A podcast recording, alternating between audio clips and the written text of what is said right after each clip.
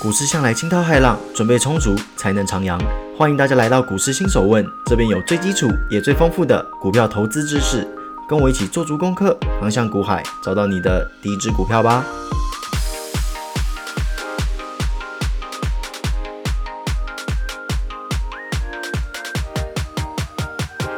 欢迎各位回到今天的股市新手问，告诉各位啊，今天的东西非常的精彩啊！大家有没有发现？诶，我的情绪好像有点高涨，原因很简单，有两个。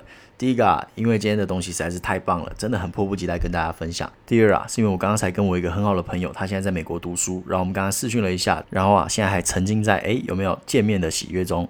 好了，那我们就赶快进入我们今天的主题啦。那第三十问，减资是什么？以及 Under Table 的秘密。这集真的是非常的精彩，为什么这么说呢？因为这一集啊，大家会发现什么叫做大股东最阴暗的一面，会知道什么叫做堂而皇之的坑杀，什么又叫做挂羊头卖狗肉，什么又是明修栈道暗度陈仓。哎呀，一不小心兴奋了一下，整个就像是国文课一样。好，废话不多说，我们直接开始。减资相对于增资啊，顾名思义就是减少股本。大家还记得我之前在增资的时候说过，股本相当于一家公司的战力还有信誉。那为什么要自废武功？为什么要减少股本？很奇怪啊，为什么要做这件事情嘞？我们先来说说台面上的原因好啦，总共有三种。第一种，公司现金太多，并且在短期内啊，它没有发展规划，亦或是股本相对于获利来说已经渐渐的趋缓了。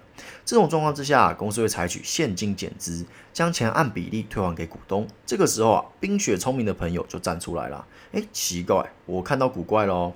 现金这么多，为什么要减资？我们发股利就好啦，我们维持股本嘛，维持我们公司的战力啊。那为什么不发股利？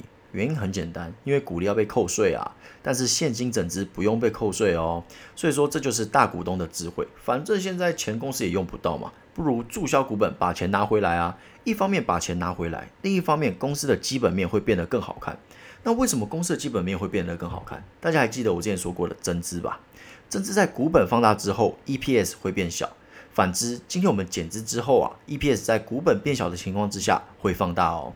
而好看的 EPS 往往会吸引更多的投资人来买股票。这也就是为什么一些优良的企业，如果获利的成长动能趋缓的话，它会利用现金减资来美化财报。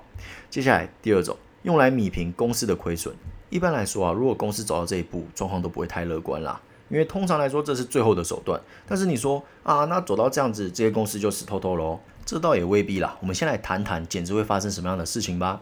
因为公司将股本抽出来拿去还债啦，所以说股本会变小嘛。但是在市值不变的情况之下，诶，我们的股价就会变动啦。比方说，我们今天把股本透过减资砍半，那它的股价在变更日后的开盘会变成最后一天成交价的两倍。这种你就想说，哇，好开心啊，对不对？平白无故赚一倍的钱啊！减资超棒，但是各位别忘了哦，你因为股本砍半，所以说你的持股张数也会跟着砍半，所以说就结论来说啊，你没有赚也没有赔，持平啦。接下来第三种，公司认为股票价值被严重低估，因此决定进场护盘，这种状况又称为库藏股减资。不过大家要知道一件事情哦，库藏股不等于减资哦，它可以留着之后再拿出来卖，或是分配给员工都行，它不一定一定要把库藏股拿来注销掉。好，那以上三种就是台面上我们听到的理由啦。哎是不是很赞？是不是很不错？有没有觉得哎，简直好像很不赖呢？调整公司体制又可以把钱拿回来，真的不错。但是各位话先别说的太早，来，我们接下来一起来看看 under table 的情况，也是这一集的精华啊。先说说第一种吧，现金减资，这也是三种里面啊，对小散户来说相对比较温和的。为什么要现金减资？除了我们前面说的可能性之外，还有一种大股东缺钱啦。于是用减资的方式从公司拿钱啊，这时候有人会说哦没钱不会卖股票。各位这句话完全没有毛病，也很直觉。但是，一名懂赚的大股东啊，是不能只靠直觉的哦。大家要知道，我们这种小散户啊，你爱怎么买，爱怎么卖，国家都不会管你啦，只要你有乖乖交税。但是啊，大股东卖股票是很麻烦的，要向有关单位报备。这时候啊，有野心的朋友就会说：诶，我想要知道要怎么成为大股东，我买一千张股票够吗？各位。这就要看公司啦，但是就目前全台湾股本最小的公司啊，你要成为大股东，也要至少快两千张啦。可想而知啊，要成为大股东要有多有钱。目前的法令啊，大股东的定义是持有十趴的股权。好，那除了刚刚提到的卖股票很麻烦之外，大股东怕的是什么？丧失对公司的控制权。试想，如果这间公司前途似锦，你在缺钱的情况之下将股权换成钱，这岂不是杀鸡取卵吗？但是如果你用减资的方式，第一，你可以拿到钱；第二，你的持股比例不变；第三，顺便美化财报，一举三得嘛。接下来前面提到的第二种，也是三种里面最黑暗的。前面说到啊，这步通常是下下之策了。一句话，缺钱不会增资吗？各位，没错，这种公司啊，很可能连增资偿还借款的条件都做不到。哎，不要以为随便的公司都可以增资啊，你要增资要通过审核，通过这个审核的门槛也是有的，好不好？可想而知啊，这间公司有多悲催，连这个最基本的增资偿还借款都做不到。那你问，哎，那可以私募啊？这时候就牵扯到两个问题啦。第一，你私募的话，也要有冤大头愿意借你钱啊。比方说，这间公司欠了一百亿。每年定期定额赔十亿，问你说，哎，大哥，赞助我们十个亿好不好？我们之后一定会赚大钱，绝对飞黄腾达。这种智商税应该是不会有人交了。那第二种，或许有团队愿意接手，说 OK，我们接手，我们对我们的团队很有信心，绝对可以转亏为盈。但是有个大前提，你先把这一百亿处理掉，因为这是你们团队经营的问题，我们不想要负责嘛，我们为什么要背你们的锅？没有道理嘛。于是啊，公司为了私募就会进行减资，一方面还欠款，另外一方面调整公司的体制。诶，乍听之下有一种改朝换代、一番新气象要出来了。但是各位，这到底是明治维新还是清末的自强运动？通常是后者啦，只有少数的公司有机会扭转乾坤。但是各位，可怕的事情来了，公司经过减资后啊，财报会变得非常好看。这时候会发生什么事情？可能会出现一个，哎，卖几个厂房，冲一下 EPS，这个时候就要搭配所谓的消息面，就是新闻啦。首先，新闻先来一则，某某公司转亏为盈，董事长出来说，哎，我觉得展望非常的好。接下来再一则新闻，公司获利成长一千趴，未来可期。这个时候啊，一堆散户就疯狂涌入，哇塞，转机股诶，这么便宜的转机股，我们去哪里找啊？我一定要买爆它啊！于是大户啊，一些股东啊，开始疯狂出货给这些有投资头脑的散户。当然，大股东们在卖的时候，你是绝对不会知道的。等你发现的时候啊，可能已经是崩盘在即了。这些迹象啊，周围都会跟各位做一个分享了，就说，哎，用什么样的方式可以判断说，哎，是不是在出货，还是在压低吃货？这些都可以来做一个讨论。接下来第三种，库藏股减资。前面说过了，库藏股不一定是减资，但是如果库藏股拿来减资啊，那就有点危险啦。首先，会使用这招的公司啊，往往股价低于面额。你说股价低于面额又怎样？首先，低于十元啊，也就是低于面额的公司不能做信用用交易。信用交易是什么？诶，考大家一下，什么是信用交易？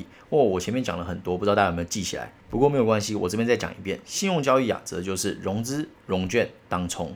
再来啊，低于五元的啊，必须进行全额交割。这之后会聊到。总之，这两种状况啊，会导致股票的交易越来越不热络。其实就像一个市场嘛，如果没有人去逛，久而久之，人就越来越少嘛，那自然而然的股价就会很堪忧啦。接下来，库藏股减资，这本身就是一个非常奇怪的行为。为什么？第一点，库藏股的实施是因为公司觉得说，哎，奇怪，我们展望这么好，股价这样真的不行哦，我们之后会赚大钱呢，股价这样实在是太看不起我们了。但是减资本身啊，就是对未来展望的一种不确定的看法，亦或是持平，那这样不就冲突了？你一手觉得说未来会很好，另外一手就觉得说，嗯，未来可能不确定，等于说是自打嘴巴嘛。那为什么要做这种自打嘴巴的事情？很简单，就是为了要拉股价嘛，用公司的钱来拉股价，拉股价干嘛？简单啊，让大户出货嘛。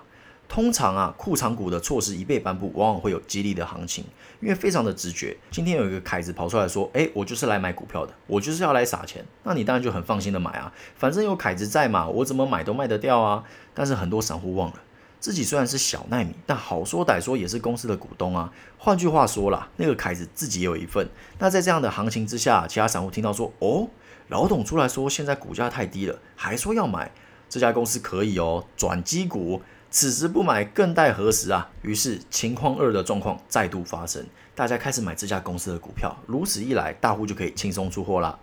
好啦，那我们最后再聊聊之前说过的，先减资再增资的 combo 计。这种状况啊，通常是发生在情况二，就是先用减资来米平公司的亏损之后，透过私募的方式为公司挹注资金。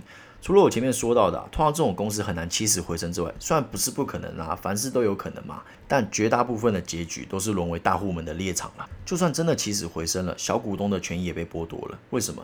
因为通常私募的状况啊，小股东是不能参加的，等于说你的股权会被稀释。当然，如果公司转股成功，你在股价的价差上面说不定可以赚回来了。就说，哎，你虽然股份比较少，但是因为股价变得更高了嘛，就可以赚回来。我有赚回来的经验哦，这之后可以跟各位做一个分享。但就实际的权益来说啊，还是被牺牲了啦，因为你对公司的掌控权就变低啦。你本来可能有诶零点零零五趴的掌控，你现在变成零点零零二趴的掌控，你可能没有感觉啦，但是其实你的权益还是被牺牲了。总而言之啊，减资股，除非你做足了功课，够了解公司，不然啊，不要随意的轻易尝试。好了，那今天的股市新手问就到这边喽，希望大家都有学到一些新的东西，那我们就下期见喽，拜拜。